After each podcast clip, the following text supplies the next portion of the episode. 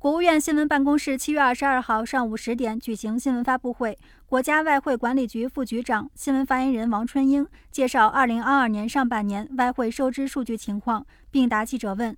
王春英介绍说，下半年人民币汇率仍将在合理均衡水平上保持基本稳定。刚才我介绍了上半年哈人民币汇率呢是总体稳定，表现呢是相对稳健的。那么对于啊您关注的下半年。我们觉得呢，人民币汇率应该说仍将继续在合理均衡水平上保持基本稳定，这是我想啊回答的一个这个结论。那说这个结论呢，我想有几个支撑因素吧。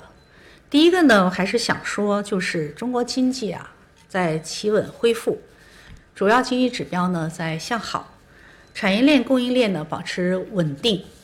那么，我们认为呢，这个将会继续发挥支撑人民币汇率的根本性作用，就是经济基本面。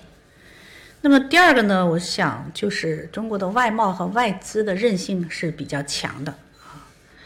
呃，贸易、投资等实体经济层面的这个资金仍会是呃流入的资本盘啊基本盘。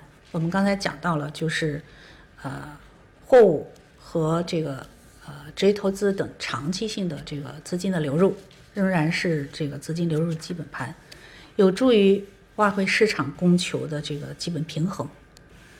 那么，这是第二点支撑因素想说的。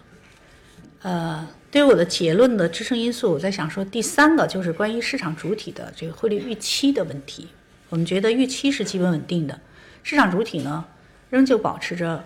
呃，逢低购汇、逢高结汇的这个理性的交易模式。新华社记者北京报道。